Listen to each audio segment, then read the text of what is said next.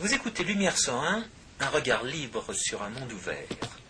Aujourd'hui, François Guillaume et moi-même, Georges Lannes, vous proposons un entretien sur euh, la sortie, sur l'issue de l'ajustement financier mondial, ce que certains appellent la crise financière, que nous connaissons depuis maintenant, grosso modo, juin, 19, euh, juin 2007.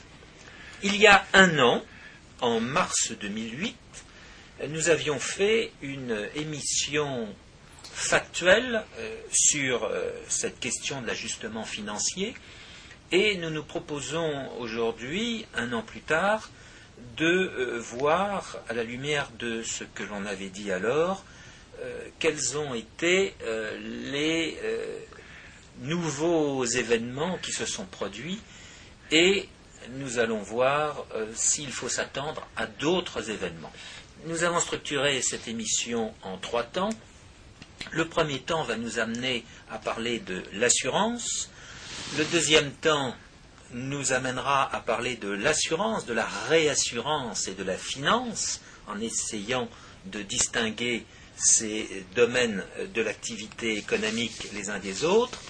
Et dans un troisième temps, nous passerons au domaine de la monnaie, un domaine à distinguer, bien évidemment, de la finance, de l'assurance et de la réassurance. Euh, ces distinctions sont très importantes, le sont d'autant plus qu'elles ne sont jamais faites euh, dans le discours, euh, qu'il soit discours politique, qu'il soit discours journalistique, voire qu'il soit le discours de certains économistes, les questions monétaires, les questions financières étant jugées en dehors de leurs préoccupations. Euh, la démarche est consistant à dire la démarche consistant à dire qu'il y aurait une sphère économique et qu'il y aurait une sphère financière.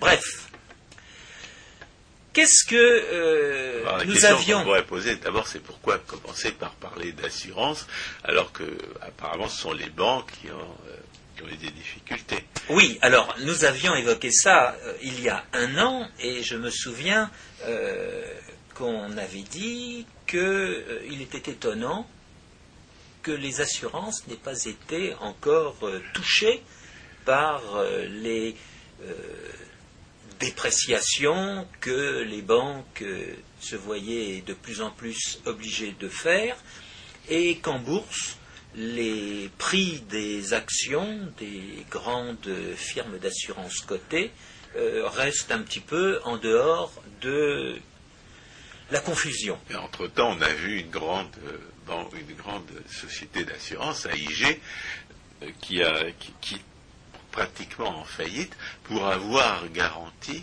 des, des prêts dont tout le monde apparemment sous-estimait le risque. Voilà. Et Et cette, euh, ce point est, tout à fait important. Et il aurait été bon que les commentateurs, euh, dès le début, fassent référence à ces entreprises d'assurance. Euh, L'assurance, activité économique tout à fait essentielle, permet justement, étant donné l'incertitude de l'avenir que chacun peut avoir, l'assurance permet de se protéger contre les pertes auxquelles on s'attend. Et euh, dans ce domaine des pertes, euh, l'assurance permet de se protéger, de mais de, réduire le coût des pertes financières euh, qu'on peut supporter.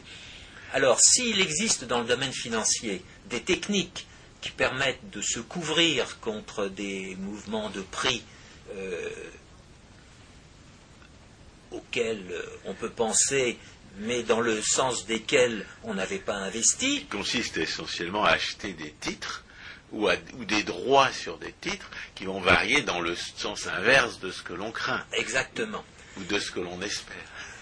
Dans le domaine des assurances, il y a aussi des contrats qui permettent de euh, faire face à des pertes euh, financières, à des pertes qu'on va supporter euh, sur euh, son patrimoine. Eh bien, euh, il se trouve que euh, le premier assureur mondial jusqu'à ces derniers temps, à savoir euh, cette entreprise AIG, entreprise américaine, AIG, ça veut dire quoi? Alors, américaine, euh, Insurance insurance, euh, group ou. Bref, grande entreprise d'assurance. Euh, cette entreprise. euh, Je vais- peut-être poser une autre question. Que veut dire Credit Default Swap C'est-à-dire les instruments euh, que, que AIG vendait à Thierry Larigot euh, en sous-estimant le risque, probablement pour l'avoir estimé à partir de, de- de réalisations passées. comment est-ce que ça fonctionnait?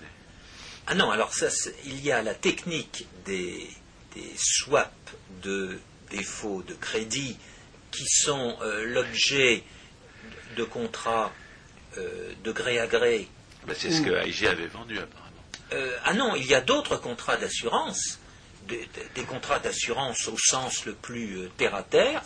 Euh, on assure euh, un, un placement euh, contre euh, le risque de, de, de- de perte et la, technique n'est pas celle euh, des euh, swaps de euh, défauts de, de Oui, paiement. mais apparemment, ce que, ce que AIG avait vendu, c'était des, des CDS, c'était- c'était ces swaps-là.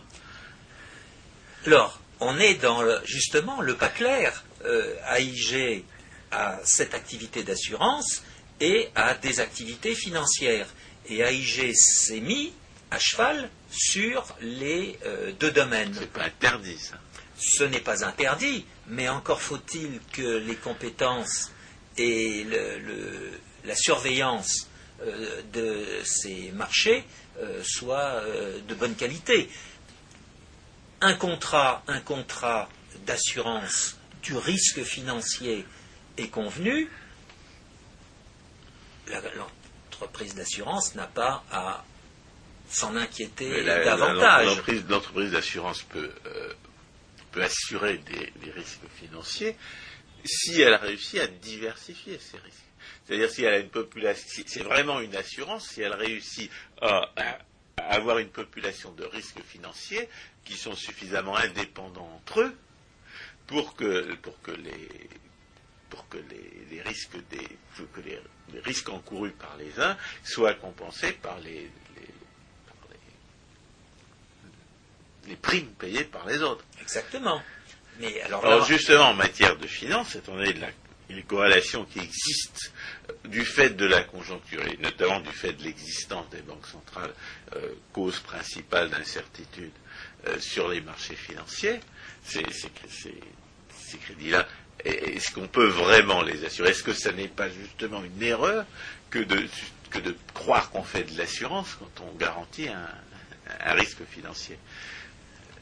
Le principe de l'assurance, c'est d'envisager le monde dans son ensemble Ben oui. et de prendre des risques dans tel pays, dans tel autre, et de faire en sorte que, les- la- que les quand facteurs de risque Quand la crise est générale, euh, le, le principe de l'assurance est a priori mis, mis en échec.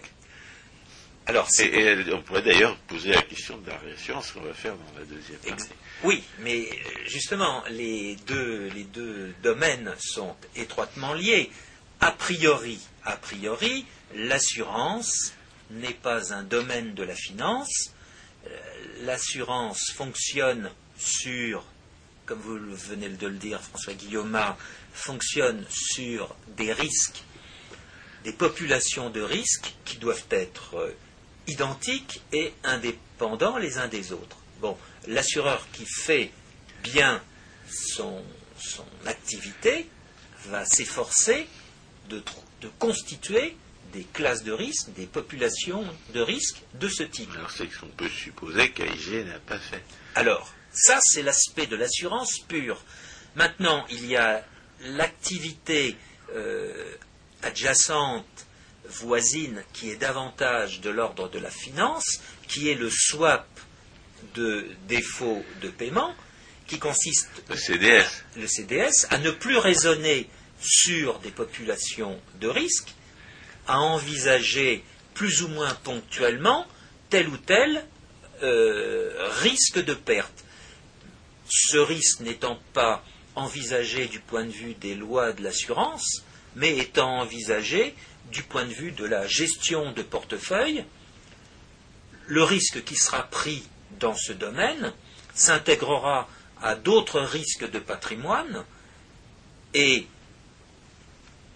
comme aurait dit Keynes, un bilan, un bilan de probabilité amènera le, gestionnaire de ce patrimoine à se satisfaire des différents risques qu'il aura, qu'il aura pris. Il doit quand même le diversifier, son patrimoine. Bien sûr, bien sûr. Mais justement, les, les swaps de défaut euh, de risque sont une manière de diversifier davantage son portefeuille, de faire que, en fonction de l'espérance euh, de perte qu'on peut envisager et de, du gain qu'on obtient immédiatement via le versement de ce qu'on peut appeler l'équivalent d'une prime d'assurance, eh bien la rentabilité du patrimoine sera augmentée. Mais cette démarche est une démarche ponctuelle qui s'insère dans une... L'idéal, c'est qu'on puisse accroître sa rentabilité tout en diminuant son risque. Exactement. C'est-à-dire en achetant des, en achetant des titres dont la, variabilité est inversement corrélée à celle du reste du patrimoine. Exactement, mais cela n'est pas la démarche de l'assureur. La démarche, pas la démarche, la démarche de l'assureur, c'est de mettre ensemble donc des risques indépendants et identiques Étant donné les lois de probabilité, on sait que cette population euh, de risque eh bien, deviendra un certain montant de sinistre, et en fonction de ce montant de sinistre, eh bien, on va faire payer une prime d'assurance à chacun des euh, comment dire, propriétaires de risque, euh, et étant donné les risques qui vont être transférés pas de l'assurance. Est-ce qu'on peut, reprocher à IG d'avoir confondu le CDS avec de l'assurance? Je pense qu'au sein euh, d'AIG, il y avait un département d'assurance du risque financier et il y avait un département de, euh, de finances qui s'articulait à ces swaps de euh, défauts de paiement. Et on peut dire. Il avait distingué les deux. Je le pense. Je le pense. C'est pas là que se trouve l'erreur de gestion. Euh, si, euh, on peut considérer qu'il y a eu des, erreurs de gestion. Oui, mais pas dans pas dans la confusion du, des CDS avec une activité d'assurance que se trouve l'erreur de gestion. Nous manquons d'informations sur ce point. parce qu'on parle beaucoup d'AIG en ce moment, c'est le centre d'un scandale complètement artificiel sur les, euh, sur les prétendus bonus qu'on doit euh, payer euh, aux, gérants de l'entreprise au, moment où les, les hommes de l'État la renflouent avec de l'argent volé aux contribuables. Oui, et où on peut s'interroger sur le montant de ces bonus compte tenu de leur performance. Pour le moins. Les bonus en question sont contractuels moi, je, me sens obligé d'en parler parce que je fais confiance aux, journalistes français pour répéter les mensonges des journalistes américains. Les journalistes américains sont à 90% euh, prêts à dire n'importe quoi pour, protéger un, pouvoir démocrate et a fortiori un pouvoir démocrate raciste anti-blanc. Et cette affaire euh, cette de bonus est, une indignation complètement factice, complètement fabriquée euh, sur, des, rémunérations qui étaient contractuelles, que la législation a expressément exempté d'une limite euh, supérieure lorsqu'elle a distribué de l'argent volé aux, aux, entreprises financières et aux assurances pour essayer de leur éviter la faillite. Donc ce sont les démocrates qui ont voté ces exemptions. Ils savaient donc parfaitement que ces bonus seraient versés, et, ils le savaient depuis, plus d'un an. on ne peut absolument pas croire que, conformément à leur, et à leur, et à leur hypocrisie actuelle, ils ne l'aient pas su depuis un an. Donc ils font seulement semblant de découvrir cette affaire, et, bien entendu, euh, c'est pour camoufler autre chose. c'est pour, pour essayer premièrement de détourner euh, la colère du peuple qui se rend compte que tout l'argent volé que, distribuent les, démocrates euh, du Congrès ne sert pas forcément à, combattre la crise, mais uniquement à imposer le socialisme le plus vite possible et le plus profondément possible à un peuple qui n'a absolument jamais voté pour ça, et aussi pour détourner l'attention de quelque chose qui pourrait, être, qui pourrait paraître beaucoup plus scandaleux et qui est une conséquence naturelle du fait d'empêcher la faillite des, entreprises en les renflouant avec de l'argent volé, c'est que AIG est en train à, payer des, euh, des, remboursements, des indemnisations à toutes sortes d'entreprises qui s'étaient assurées auprès d'elles, et qu'une bonne partie de ces entreprises sont des entreprises étrangères. C'est-à-dire qu'on a volé le contribuable américain pour que les, pour que les, que AIG puisse distribuer le butin de ce vol à des entreprises étrangères. Et c'est ça, et c'est ça qui pourrait provoquer l'indignation, euh, indépendamment du fait que ces engagements-là aussi sont des engagements contractuels, de même que les bonus dont on fait mine de, s'indigner euh, aujourd'hui. Oui, mais alors, euh, justement, c'est peut-être ce qui irrite beaucoup de, de politique et de, socialistes. Euh, fondamentalement, euh, l'assurance, et Bastia le disait euh, dès 1850, l'assurance, pour être efficace, doit s'envisager au niveau mondial. une assurance qui se limite aux frontières d'un petit territoire est vouée à l'échec parce qu'elle n'a pas la possibilité d'avoir une population suffisamment nombreuse et n'a pas la possibilité d'avoir euh, des, classes de risque indépendants. Ça euh, dépend, ça dépend du risque en question.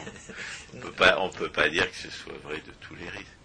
Mais ce, qui, est, évident, c'est qu'un assureur qui, craint que son, sa population de, clients ne soit pas suffisamment euh, indépendante euh, pour ce qui est des risques personnels, peut trouver à se réassurer auprès des euh, d'entreprises de réassurance qui, elles, par définition, vont, opérer au niveau mondial. Euh, oui, mais alors. et qui vont, qui vont offrir un, élément de diversification suffisant, par définition maximum. Oui, mais, avant d'en passer à, cette question de la réassurance, encore un mot euh, sur euh, les bonus. Bon, les bonus, c'est une forme de rémunération qui est assise sur les performances euh, des. Non, à vrai dire, c'est une compensation pour que des gens, dans des circonstances juridiques exceptionnelles, de quasi-faillite, restent à la tête de l'entreprise pour s'occuper de ses affaires. Sinon, ils seraient partis. Donc c'est un engagement contractuel exceptionnel, et il est contractuel, il n'est pas lié à la, il pas forcément lié à la performance passée. Alors, de fait, euh, dans cette gestion de AIG qui est loin d'être, euh, comment dire, digne d'éloge, euh, il y a pour l'instant une question à se poser il y a une, absence d'information. En toute rigueur, AIG doit être réassuré. Il y a des rideaux de fumée aussi. Auprès de réassureurs. Oui, oui. Mais euh, une entreprise d'assurance n'assure jamais euh, une classe de risque à 100%. Une partie plus ou moins importante de cette classe de risque va être réassurée. Et juridiquement, cela porte un nom. On parle de traité, de traité de réassurance pour distinguer euh, le, l'organisation euh, juridique en question du simple contrat d'assurance. Et les euh, entreprises de réassurance sont de fait à cheval sur le marché de l'assurance et sur le marché financier. Les entreprises de réassurance vont prendre euh, une partie des classes de risque, ces classes de risque ayant été étudiées par l'assureur en question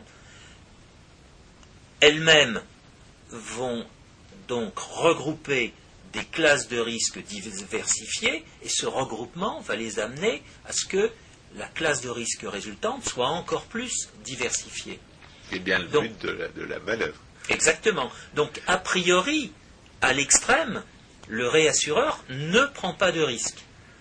Il a complètement diversifié. Il a complètement diversifié et sa position à cheval sur l'assurance. Et en même temps, il permet aux, assureurs premiers de, de, limiter leur risque de façon considérable. Exact. Bien plus, il leur permet de prendre les risques parce que beaucoup d'assureurs ne. Et c'est ce qui permet que des, que des risques qui, passent, qui paraissaient ne pas être assurables du fait d'une diversification insuffisante le sont en fait en réalité. Exactement, exactement. Euh, la réassurance. C'est donc une technique qui permet, un des, plus, grands progrès de la technique de l'assurance, c'est de rendre assurable ce qu'on croyait ne pas l'être. C'est comme ça qu'on découvre que, même en cas de suicide, certains, contrats peuvent être, euh, certains contrats d'assurance vie peuvent être euh, effectivement exécutés l'assurance permet de, boucler le système, étant entendu que la réassurance est à cheval sur un marché financier et sur euh, un marché d'assurance. Pourquoi est-elle cheval sur un marché financier, sur la réassurance bah, On devrait penser qu'un assureur, un, assureur des assureurs ne ferait que de l'assurance.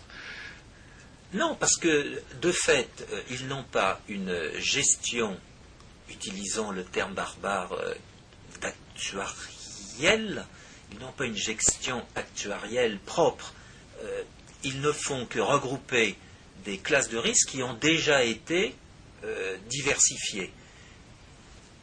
Ils ne font que de la juxtaposition, ils n'ont pas de, de, technique euh, particulière.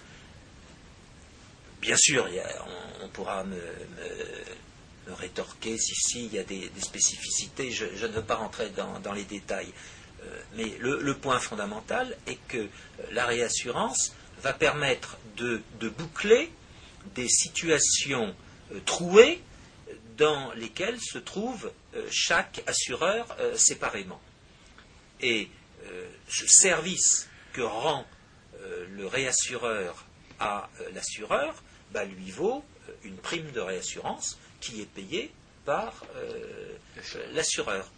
Et au cas où euh, comment dire, la classe de risque se trouve être euh, euh, néfaste pour l'assureur, le réassureur va devoir n'a pas été réellement diversifié exactement, exactement. Et à ce moment-là, le réassureur, selon le traité convenu, va indemniser grâce à des euh, moyens financiers l'assureur en question. Alors les moyens financiers, c'est ce qui explique que le réassureur euh, place son argent sur les marchés. Exactement. Donc le point de départ de la, réassurance, ce sont des capitaux propres, des, des capitaux importants qui vont être euh, justement utilisés pour boucler ce marché de l'assurance.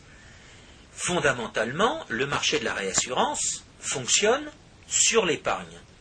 Et le marché bien connu, quoique on en parle de moins en moins, euh, qui est le marché du Lloyds de Londres, est un marché organisé de euh, la réassurance, où justement des échanges de classes de risques vont se faire à tout instant et vont se faire étant donné les capitaux dont disposent des euh, comment dire des, personnes euh, particulières de ce marché qu'on appelle qu'on appelait les names c'était sur leur fortune personnelle. ils étaient, ils étaient responsables à hauteur de leur fortune personnelle. Exactement. Et ils le sont toujours Alors il y a eu des réformes ces derniers temps, j'ai suivi de loin, euh, mais je sais que certains NEMS ont été ruinés pour avoir euh, euh, de mauvais... L'expérience de la responsabilité limitée dans la banque libre en Écosse montre que la responsabilité limitée, paradoxalement, parce qu'a priori on aurait pu croire le contraire, renforce la, solidité des, institutions dans la mesure où toutes sortes de gens qui n'osaient pas venir euh, porter leurs capitaux choisissent de devenir actionnaires à partir du moment où ils n'ont pas euh, où, le, risque est limité à leur apport. Oui, oui, oui. Mais, c'est le principe des. Et plus il y a d'actionnaires, et plus il y a d'actionnaires, évidemment, plus l'entreprise peut, peut s'étendre, et plus elle peut s'étendre, et plus elle peut se diversifier. Mais quand on rentre dans le détail, on se rend compte que la responsabilité limitée euh, n'est pas la meilleure. Euh, que, la société à responsabilité limitée n'est pas la meilleure euh, façon de procéder, d'où l'existence de la société anonyme pour rester à des, à des choses simples. Ben, la société anonyme aussi prévoit la, limite de responsabilité aux, apports des, actionnaires. Bien sûr, mais le mot. C'est le principe qui est en cause. Je ne parle pas de la, de la, structure juridique. Mais le principe de d'avoir une responsabilité limitée à ses capitaux euh, me semble euh, tout à fait bah, logique. On ne peut pas avoir une responsabilité qui va au-delà de ses capitaux. Bah, mais la, responsabilité limitée ne limite pas la responsabilité aux capitaux personnels, elle les limite à l'apport de l'actionnaire. Oui. C'est ça la, responsabilité limitée. Exactement. Mais pour en revenir au marché du Lloyd, justement, ce marché ne fonctionnait pas sur la base des principes de euh, la société euh, à responsabilité limitée ou à celui de la société anonyme, mais fonctionnait sur la base de la société civile, de cette forme juridique qu'on appelait la, société civile, où la personne est responsable sur euh, ses capitaux, sur, son patrimoine, sur ses biens personnels. Et, c'est quelque chose qui a changé? Parce que c'est là la question. Je, pense que si on atténue un peu cette contrainte, ça pourrait paradoxalement améliorer les choses. Alors je sais qu'il y a eu des réformes. Non, là je ne peux pas entrer dans, le détail de, ce marché. Euh, non, ce qu'on ce peut dire, c'est qu'il y a eu aussi euh, un développement très important du marché de l'assurance qui les a amenés à prendre, euh, à, assurer, à rendre assurables toutes sortes de risques. et cette assurabilité a été possible grâce justement à ce marché de la réassurance, et dans ce marché de la réassurance, à ces marchés organisés.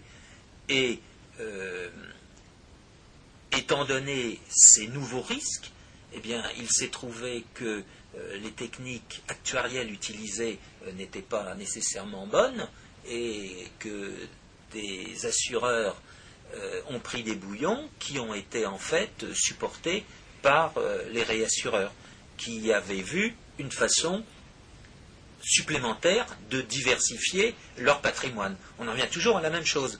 D'un côté, il y a l'assureur qui essaie euh, de euh, diversifier de la meilleure façon les risques, de faire des classes de risques euh, qui sont le plus pertinent possible relativement aux lois statistiques qui sont utilisées. Et puis de l'autre côté, le marché de la réassurance qui fait intervenir euh, des capitaux et des placements de ces capitaux de la façon la plus pertinente économiquement.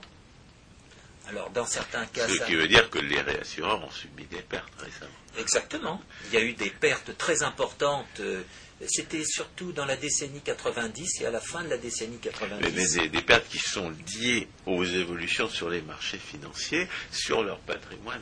Alors, je suis étonné du silence. Pour l'instant, je n'ai pas euh, croisé euh, un article informant de grandes pertes qui auraient été supportées par un réassureur. je suis dans l'ignorance de la question. Cela étant, euh, ce qu'il faut voir, c'est qu'il euh, y a des sociétés de réassurance spécialisées dans la réassurance, mais il y a aussi le fait que toute société d'assurance est en fait société de réassurance. Au sein de ses activités, elle accepte de réassurer des, des, risques d'autres entreprises d'assurance.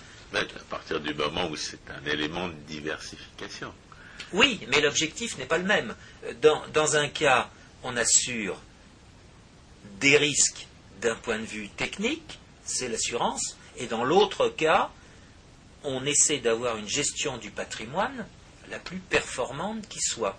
Cette gestion du patrimoine fait, intervenir des risques qui ne sont pas de même nature que les risques qui sont assurés. D'où des confusions de vocabulaire, et on appelle risque, pour simplifier, euh, des considérations qui devraient recevoir d'autres noms. Ah, il faudrait éventuellement les, nommer, ces, considérations. Parce que si on, si on garde l'appellation de risque pour des choses qui sont conceptuellement distinctes, on ne mettra pas fin à la confusion. Alors, disons ça en, un mot.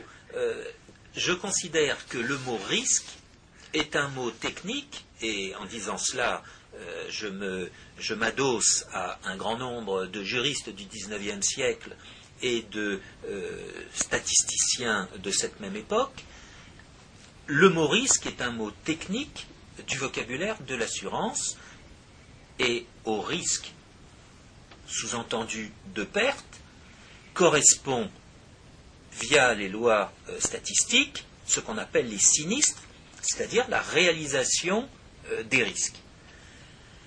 Cela étant, les risques qui sont pris par les assureurs ont des causes, et dans le vocabulaire de l'assurance, on parlera de facteurs de risque. Donc, quand on est dans le cadre de l'assurance, trois expressions ou trois mots doivent être euh, distingués le mot risque, l'expression facteur de risque et le mot sinistre. Dès l'instant qu'on sort de la sphère du domaine de l'assurance, eh bien, on devrait utiliser le vocabulaire qui existait jusqu'au XIXe siècle, à savoir celui de chance et de malchance. À la limite, on pourrait parler de hasard. Euh, rappelons que euh, Blaise Pascal a inventé. perse par l'intermédiaire de l'arabe ou quelque chose comme ça. Hasard Oui, ça veut dire l'aider en arabe. Et euh, l'inventeur des probabilités, à savoir des probabilités mathématiques, Pascal, va faire une théorie des jeux de hasard.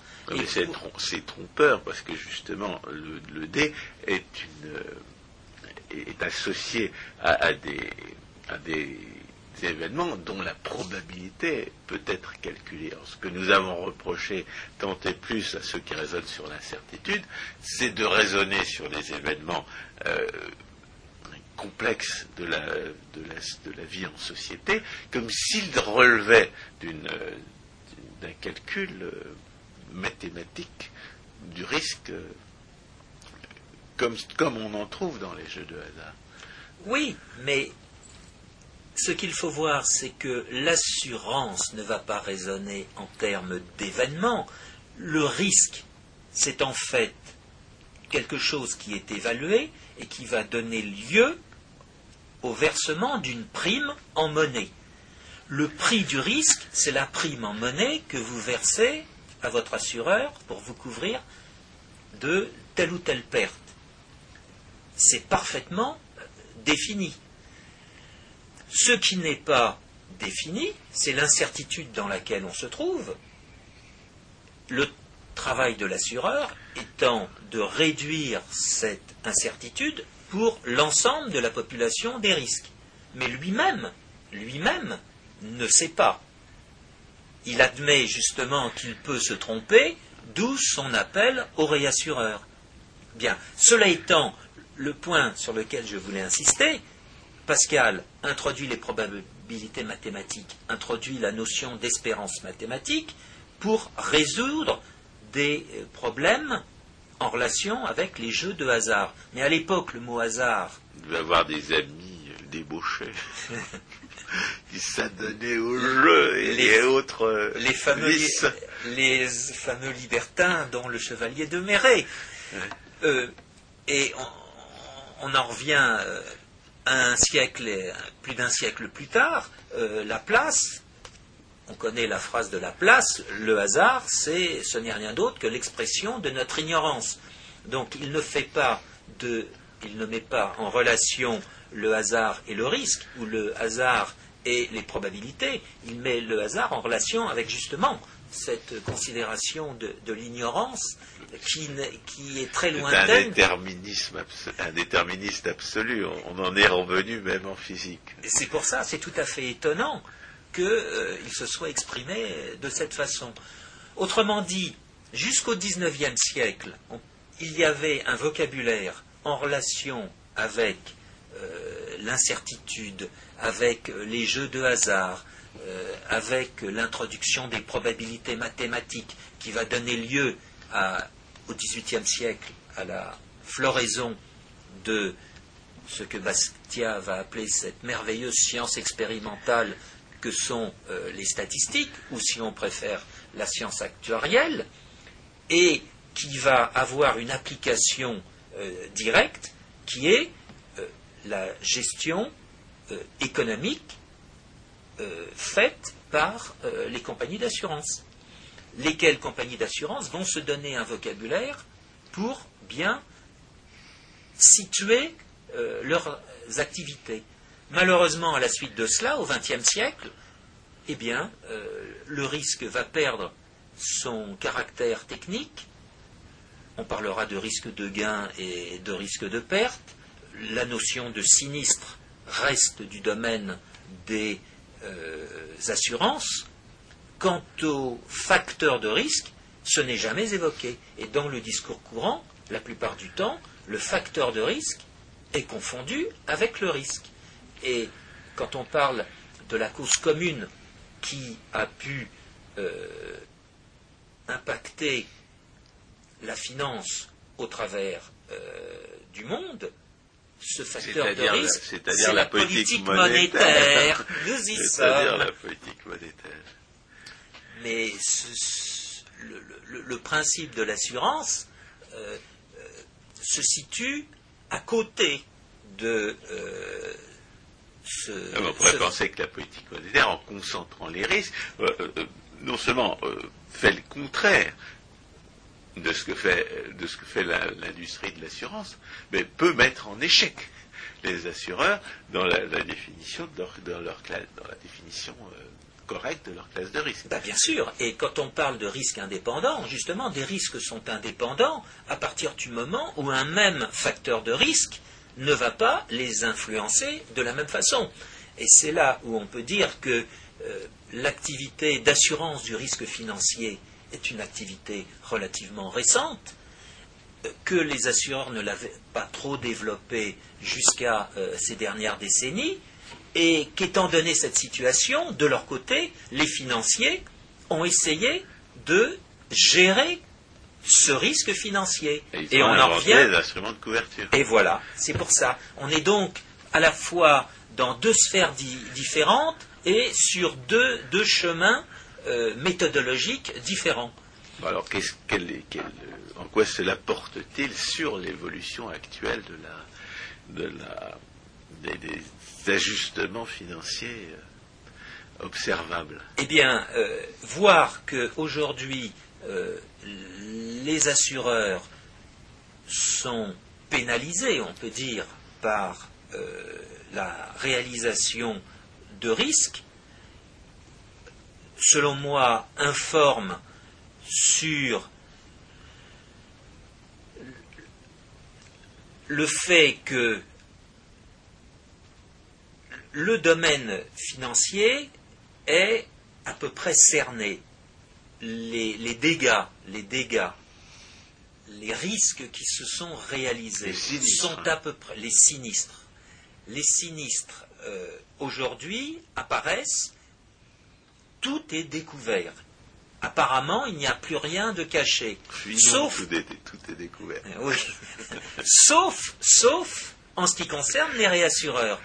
Euh, je m'attends, tant mieux si ça n'arrive pas, mais je m'attends tout de même à ce qu'il y ait un réassureur qui se trouve en difficulté. Pour l'instant, ce, n'est pas le cas. Si aucun euh, réassureur d'ici, d'ici, disons, un ou deux mois, ne révèle de gros problèmes, eh bien, on peut dire que financièrement, la situation est parfaitement connue et parfaitement maîtrisée. Même sans, savoir si les hommes de l'État américains vont, distribuer encore davantage d'argent volé aux contribuables. Alors, la, position euh, du gouvernement américain est assez, est assez comment dire, euh, euh, étonnante, pour autant que dans un premier temps, ils ont accepté de mettre en faillite un grand acteur euh, financier qui était euh, Lehman Brothers. Lehman Brothers.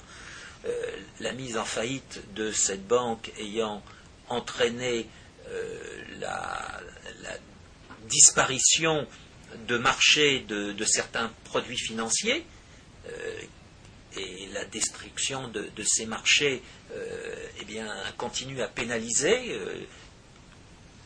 l'harmonie qui doit exister sur ces marchés peut remplacer. Oui, mais une fois que la confiance est perdue et une fois que les, techniques euh, sont perdues, une fois que les, références sont perdues, il faut les, retrouver.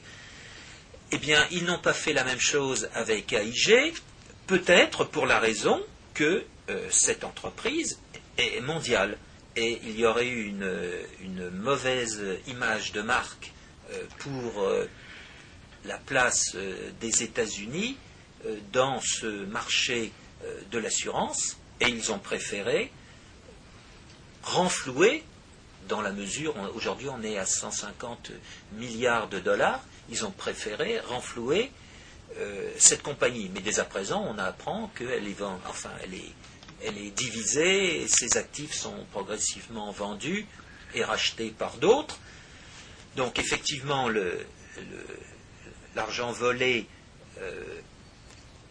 aux Américains euh, va peut-être euh, leur être euh, retourné sous une forme ou sous une autre, mais une chose est certaine, c'est que dans la mesure où cette entreprise était mondiale, eh bien, les fonds qu'elle reçoit servent à indemniser des compagnies qui s'étaient assurées auprès d'elle contre le risque financier. Elles ont vu leur risque financier se réaliser. C'est le cas, par exemple, de la Société Générale en ce qui concerne la France. C'est peut-être ce qu'il s'agit de camoufler aux contribuables américains.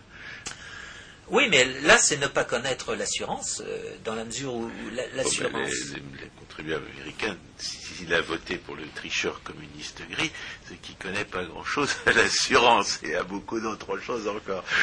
Je, crois que c'est le, domaine de l'assurance fait partie des domaines les moins connus euh, des, gens et, il est moins connu à dessein euh, parce qu'il fait intervenir des considérations euh, capitalistes qui déplaisent au, socialisme de base.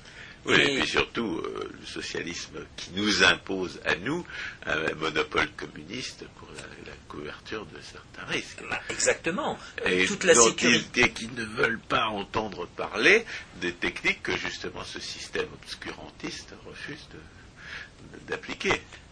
Que ce système obscurantiste a d'ailleurs euh, caché, euh, a dénaturé avant euh, de prendre sa place. Parce que, faisant une parenthèse, la sécurité sociale française est fondée sur sa destruction de l'assurance maladie au sens premier du mot et de l'assurance vieillesse, l'assurance retraite au sens premier du mot. Il ne faut pas oublier qu'un des, des, prétextes, euh, enfin plutôt les deux grands prétextes utilisés contre l'assurance euh, retraite notamment, c'est l'inflation.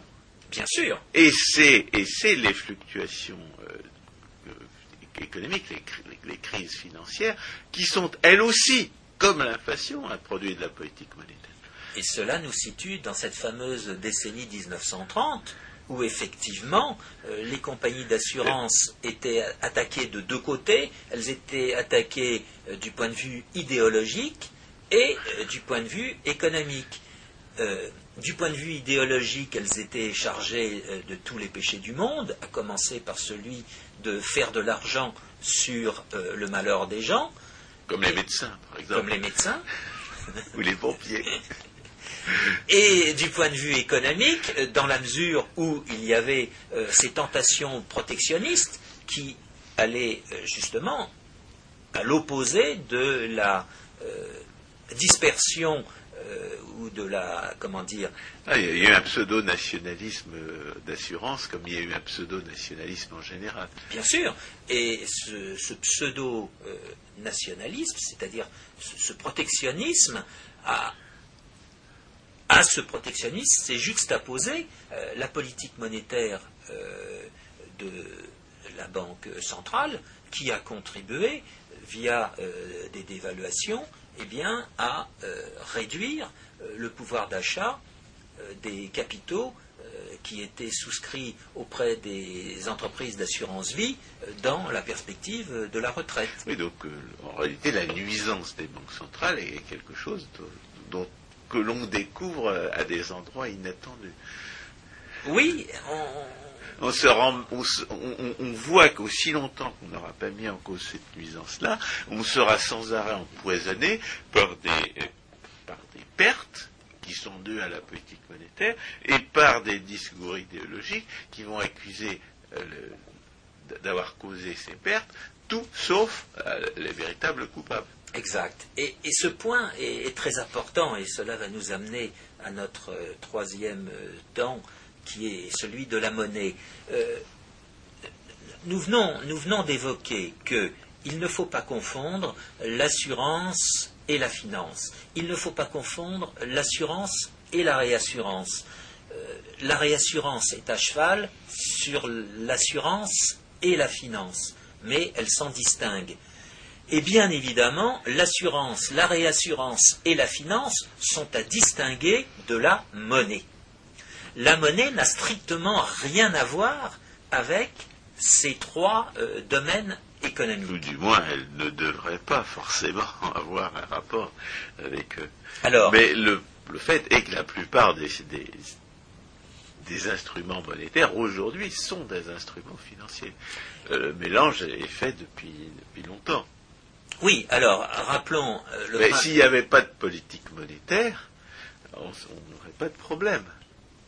Mais ce problème va peut-être euh, être résolu par l'innovation en matière monétaire avec euh, la monnaie électronique. On va peut-être en dire un mot dans un instant. Mais avant, rappelons que, je crois que c'est nécessaire de le rappeler, tant le silence est énorme sur ce sujet, la monnaie, qu'est-ce que c'est? C'est tout simplement un moyen de réduire le coût des échanges. Autre façon de s'exprimer, la monnaie, ce n'est simplement qu'un pouvoir d'achat.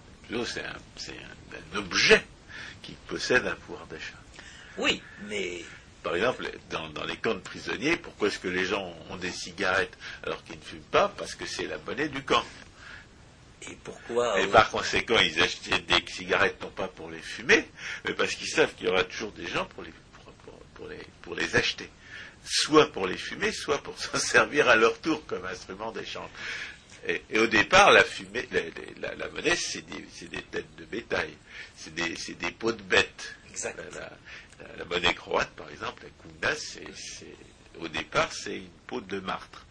Euh, pour de maths vaut beaucoup plus qu'une couleur aujourd'hui, malheureusement, parce que l'inflation est passée par là, que les hommes de l'État ont mis la main sur la production de monnaie en, euh, en, accaparant la, capacité magique des banquiers à créer de la monnaie à partir de rien. Seulement, si les banquiers pouvaient créer de la monnaie à partir de rien, c'était dans un cadre institutionnel qui les empêchait de voler les autres. À partir du moment où les hommes de l'État mettent la main sur, la, création de monnaie par les billets et par les comptes, eh bien, ça devient un moyen de voler. Et de voler sous le masque de la violence indirecte, c'est-à-dire de voler de, manière subreptice. Oui, mais c'est là où il faut euh, être très clair.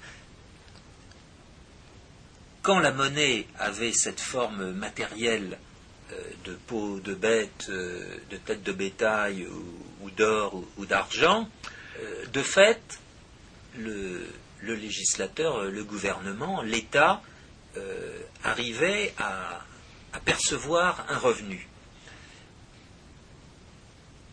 Il y a eu des progrès dans le domaine monétaire et l'un de, de ces progrès, c'est celui qui a consisté pour les banques à proposer des billets en contrepartie de euh, l'or ou l'argent euh, qu'on leur déposait. Ou à la place. Ou à la place. Bien. Parce qu'au au départ, le billet représente euh, la preuve que vous avez déposé de, l'or ou de l'argent auprès du banquier. C'est un Et puis, certificat. Et puis après, le, le- le banquier dit Mais pourquoi est-ce que, vous- pourquoi est-ce que je garderai tout cet or et tout cet argent? Moi, je peux le placer, et je vous donne une. Je vous, je vous rémunère en, en contrepartie. Parce que vous n'avez pas besoin de tout cet or ou de tout, tout cet argent à la fois. Par ailleurs, j'ai toutes sortes de clients qui, euh, qui, eux non plus, n'ont pas besoin de tout cet or et de tout cet argent à la fois. Et je peux parfaitement, avec, avec seulement une partie de l'or et de l'argent que j'ai, en dépôt, satisfaire toutes les demandes de remboursement que, mes- que l'ensemble de mes clients peuvent me, peuvent me présenter. Alors, étant donné cette couverture qu'on dira ne pas être à 100%, Couverture partielle. couverture partielle, le banquier va faire crédit, va consentir des prêts, et de fait, ces, ces prêts peuvent présenter des risques. Mais on, Mais- Peut, on peut aussi servir des preuves qu'on a, euh, qu'on a prêtées à la banque comme, hein, comme instrument d'échange. C'est comme ça que le, c'est comme ça que le, que les instruments financiers deviennent de la monnaie. Exact. Mais euh, ce, qu'il faut voir, c'est qu'à ce moment-là, euh, la couverture euh, de la monnaie, coupure de billets ou dépôt à vue, va se trouver être plus ou moins risquée et des, perspectives de faillite apparaître. Et face à ces perspectives de faillite, eh bien, vous avez toujours le troisième larron, toujours le même, l'État, qui va dire Mais attendez, faites-moi confiance. Je vais garantir tous ces défauts. Exactement. Et comment vais-je garantir En créant une banque centrale qui veillera Ce qui n'était pas nécessaire. Mais, mais en réalité, la Banque centrale, la, la rationalisation de la Banque centrale comme prêteur de dernier ressort, c'est une rationalisation tardive. Elle, elle date de l'époque où on, où on est en train de se résigner à ce que la Banque centrale euh, existe définitivement, c'est-à-dire les années 1870. en Angleterre, parce que c'est du temps de Baguehaute, euh, Badgett. Badgett, que euh, cette notion de prêteur de dernier ressort apparaît. Euh, la philosophie de la Banque centrale anglaise étant différente de la philosophie de la Banque centrale de France. Mais la Banque centrale de France, au début, elle est là pour voler de l'argent et pour prêter de l'argent aux hommes de l'État. Et à force Et c'est c'est Napoléon Bonaparte qui, qui institue le monopole de la Banque de France. Alors, auparavant, il y avait trois banques d'émission. Il a, il, a, il a assassiné deux banques d'émission, et puis il a donné un privilège de, de monopole d'émission des billets à la Banque de France dont il était actionnaire. et cette- ces philosophies de la Banque de France et de la Banque d'Angleterre. euh, Mais au départ, sont- le- la, la raison d'être du monopole, c'est de voler. C'est de mettre la main sur la, sur la, c'est d'accaparer la capacité à produire des billets pour permettre aux hommes de l'État de voler, euh, de voler de la- de l'argent. Exact, exact. et la- les rationalisations a posteriori, comme quoi il faut garantir le système bancaire, tout ça, c'est une rationalisation qui tient à la fois à l'envie d'inventer des fonctions utiles à un instrument de prédation, et aussi euh, un, un- un moyen de faire croire aux gens que la banque, euh, la banque monopolisée, le monopole d'émission, qui est la source principale de l'incertitude et la seule cause des crises financières, euh, pourrait jouer un rôle bénéfique alors que son rôle est exclusivement maléfique. Oui, mais dans cette rationalisation, euh, il y a un phénomène nouveau qui va apparaître au début du XXe siècle avec la Banque centrale des États-Unis, créée en 1913. Ah oui, elle, elle, elle, elle- elle est fondée sur la base de ces rationalisations. Oui, les mais- monopoles réglementaires ayant provoqué des crises financières aux États-Unis comme ailleurs, étant donné qu'il ne suffit pas qu'il y, ait une, une institution à laquelle on donne le pouvoir exclusif de créer des billets pour que, le, pour que la réglementation euh, provoque euh, il n'est pas nécessaire plutôt qu'il y ait une institution unique à laquelle les hommes de l'État donnent le droit exclusif, le privilège exclusif d'émettre des billets, pour que la réglementation euh, crée des, crises financières. Il suffit que la réglementation empêche les ajustements, freine les ajustements euh, entre les offres et les demandes de monnaie, pour que les crises se produisent. Mais alors, et c'est ce qui s'est passé aux États-Unis. Et on a institué la Banque de réserve fédérale en 1913 en réponse, soi-disant, pour, soi-disant pour mettre fin à des crises, euh, aux crises financières, alors que, bien entendu, l'histoire postérieure a montré que la Banque de réserve est, la cause de crises encore plus graves que ne l'avait été la réglementation antérieure. Avec une originalité supplémentaire qui consiste à dire que le système de réserve fédérale va être créé afin d'économiser l'or. La, théorie monétaire de l'époque, c'est la théorie quantitative de la monnaie, consiste à dire que si... On n'en est pas sorti. Non. Bernanke est un adepte de cette théorie quantitative. Si la quantité de monnaie n'augmente pas euh, à un bon rythme, elle va euh, limiter elle va euh, empêcher le bon développement euh, de l'activité économique. Mais ce qui est gravissime, c'est que cette considération va être appliquée ensuite au reste du monde. En 1922, et ce passage est très bien évoqué par Jacques Rueff dans Le péché monétaire euh, de l'Occident, en 1922, à Gênes, il va y avoir une conférence internationale qui va euh, convenir qu'effectivement, il faut euh, économiser l'or, il faut trouver des moyens pour que la quantité de monnaie évolue, suffisamment rapidement pour ne pas, freiner, la croissance, le développement de l'activité économique. Et quel moyen va-t-il être trouvé? Celui de pouvoir échanger internationalement les monnaies étatiques nationales qui seront déclarées convertibles en or.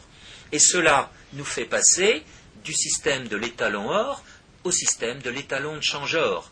Et ce système va être consacré, malgré toutes les erreurs qu'il aura commises entre 1922 et 1944, il va être consacré par ce qu'on appelle les accords de Bretton Woods, qui vont en plus, pour améliorer selon les euh, politiques euh, qui signent ces accords, pour améliorer ce système de l'étalon de changeur, on va créer deux institutions, l'une le Fonds monétaire international et l'autre la Banque d'investissement pour la reconstruction et le développement.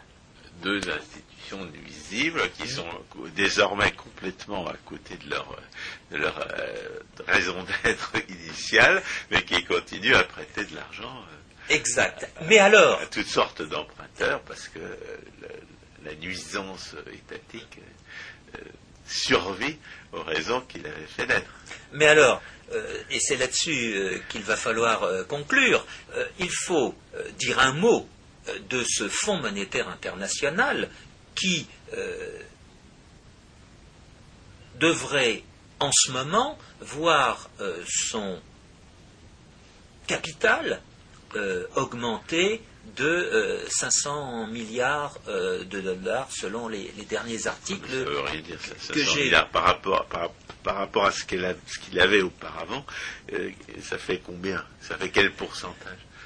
Non mais étant donné les sommes qui sont évoquées ça, ne veut rien dire pour personne, c'est pour ça que je voudrais un pourcentage.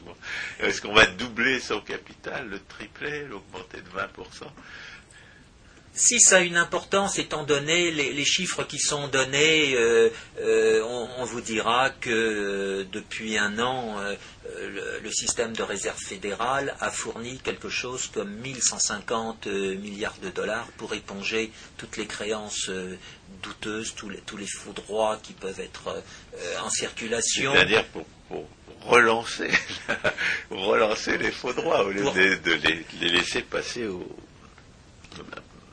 dans le trou de l'évier.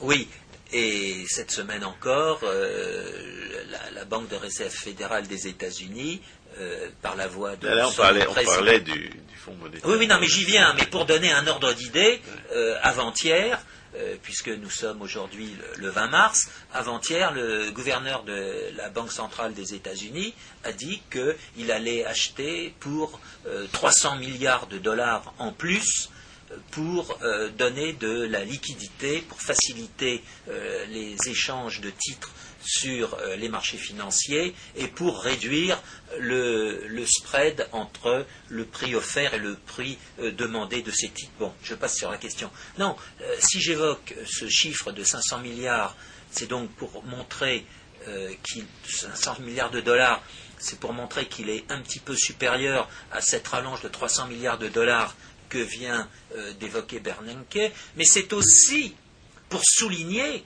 que euh, cette institution, euh, qui ne devrait pas exister aujourd'hui, puisque les accords de Bretton Woods ont été abandonnés en 1971, parce que cette institution avait fondamentalement comme objet de faire en sorte d'aider les pays qui avaient des problèmes de balance de paiement à surmonter ce problème dans la mesure où il était conjoncturel.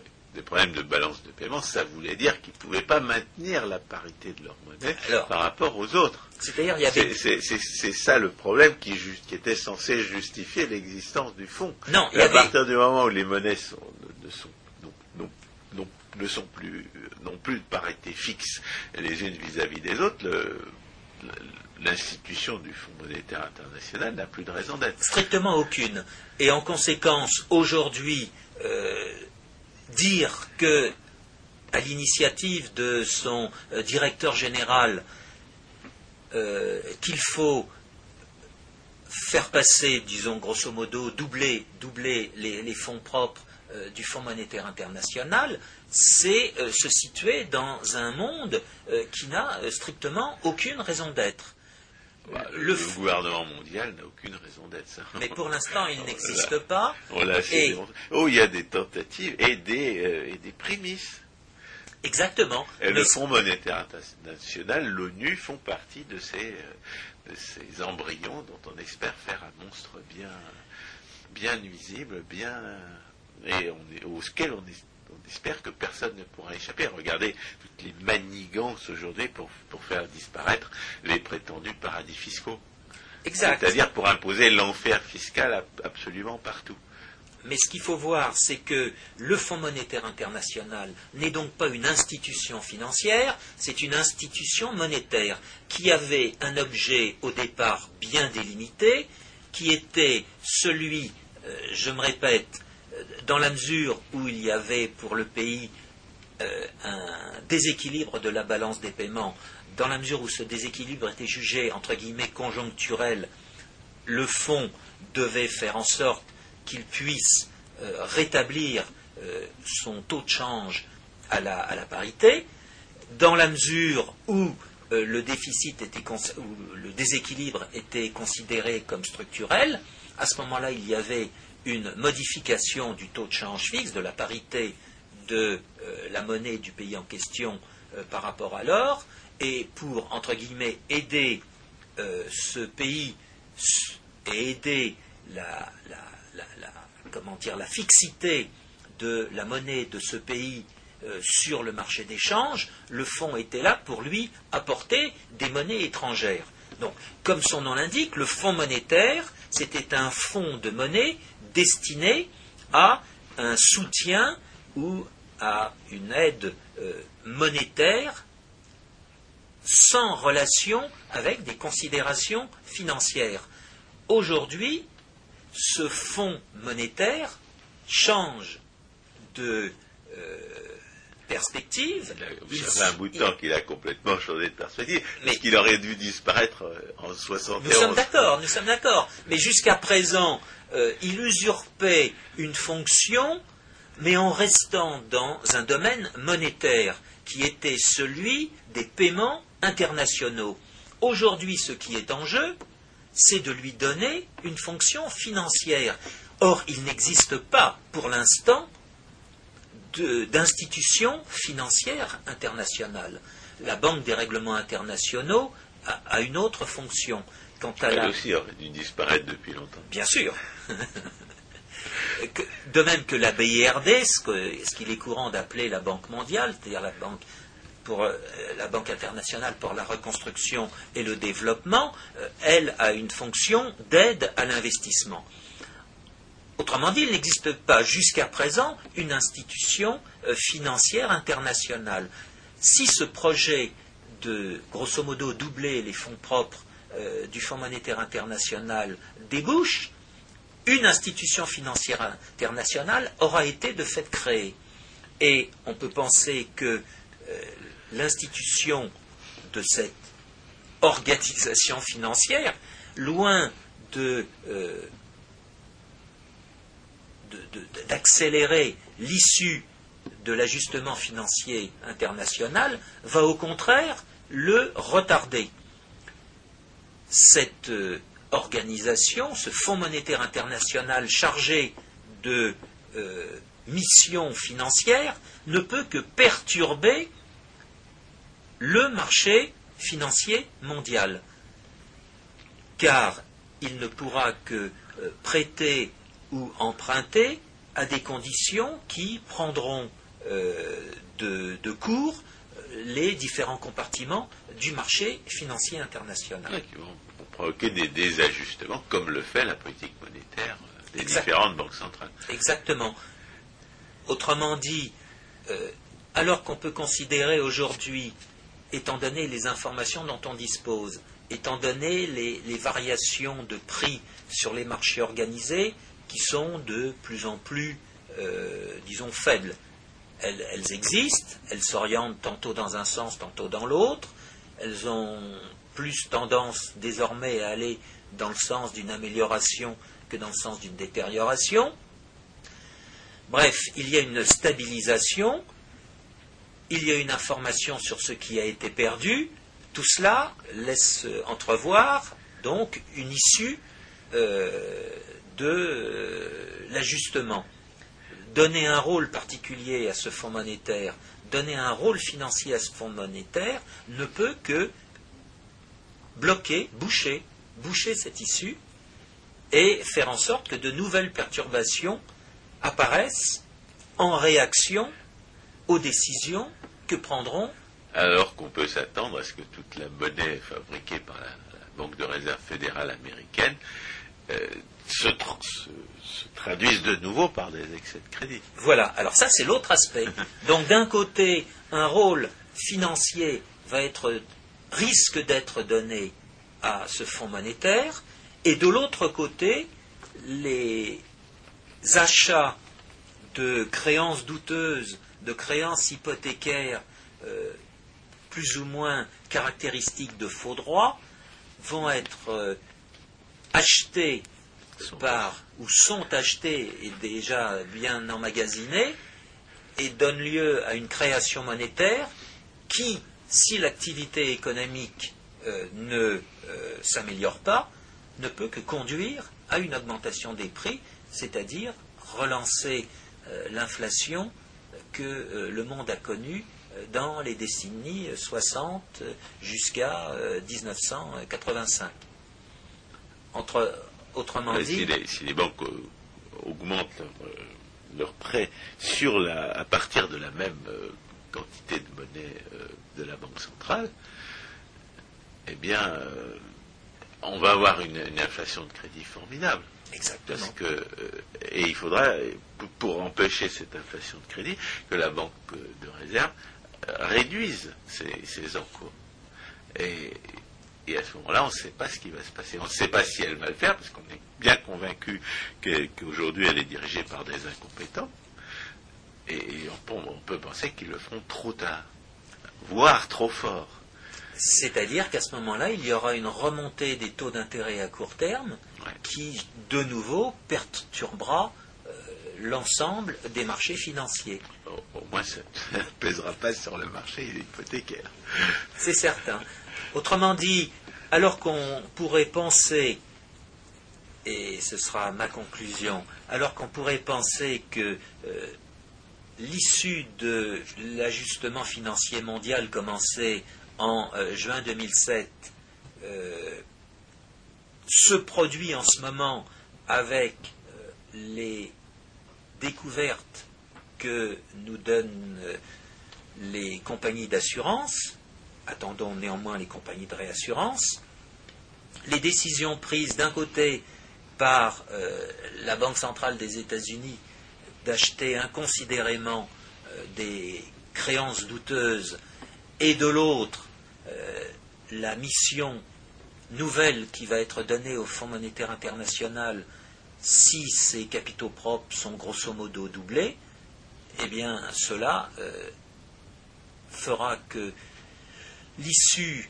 sera bouchée et que à cet ajustement financier mondial se succédera, une inflation mondiale euh, du type de celle euh, que euh, le monde a connue dans les années 60, 70 et 80. Chers auditeurs, bonsoir, à la prochaine fois.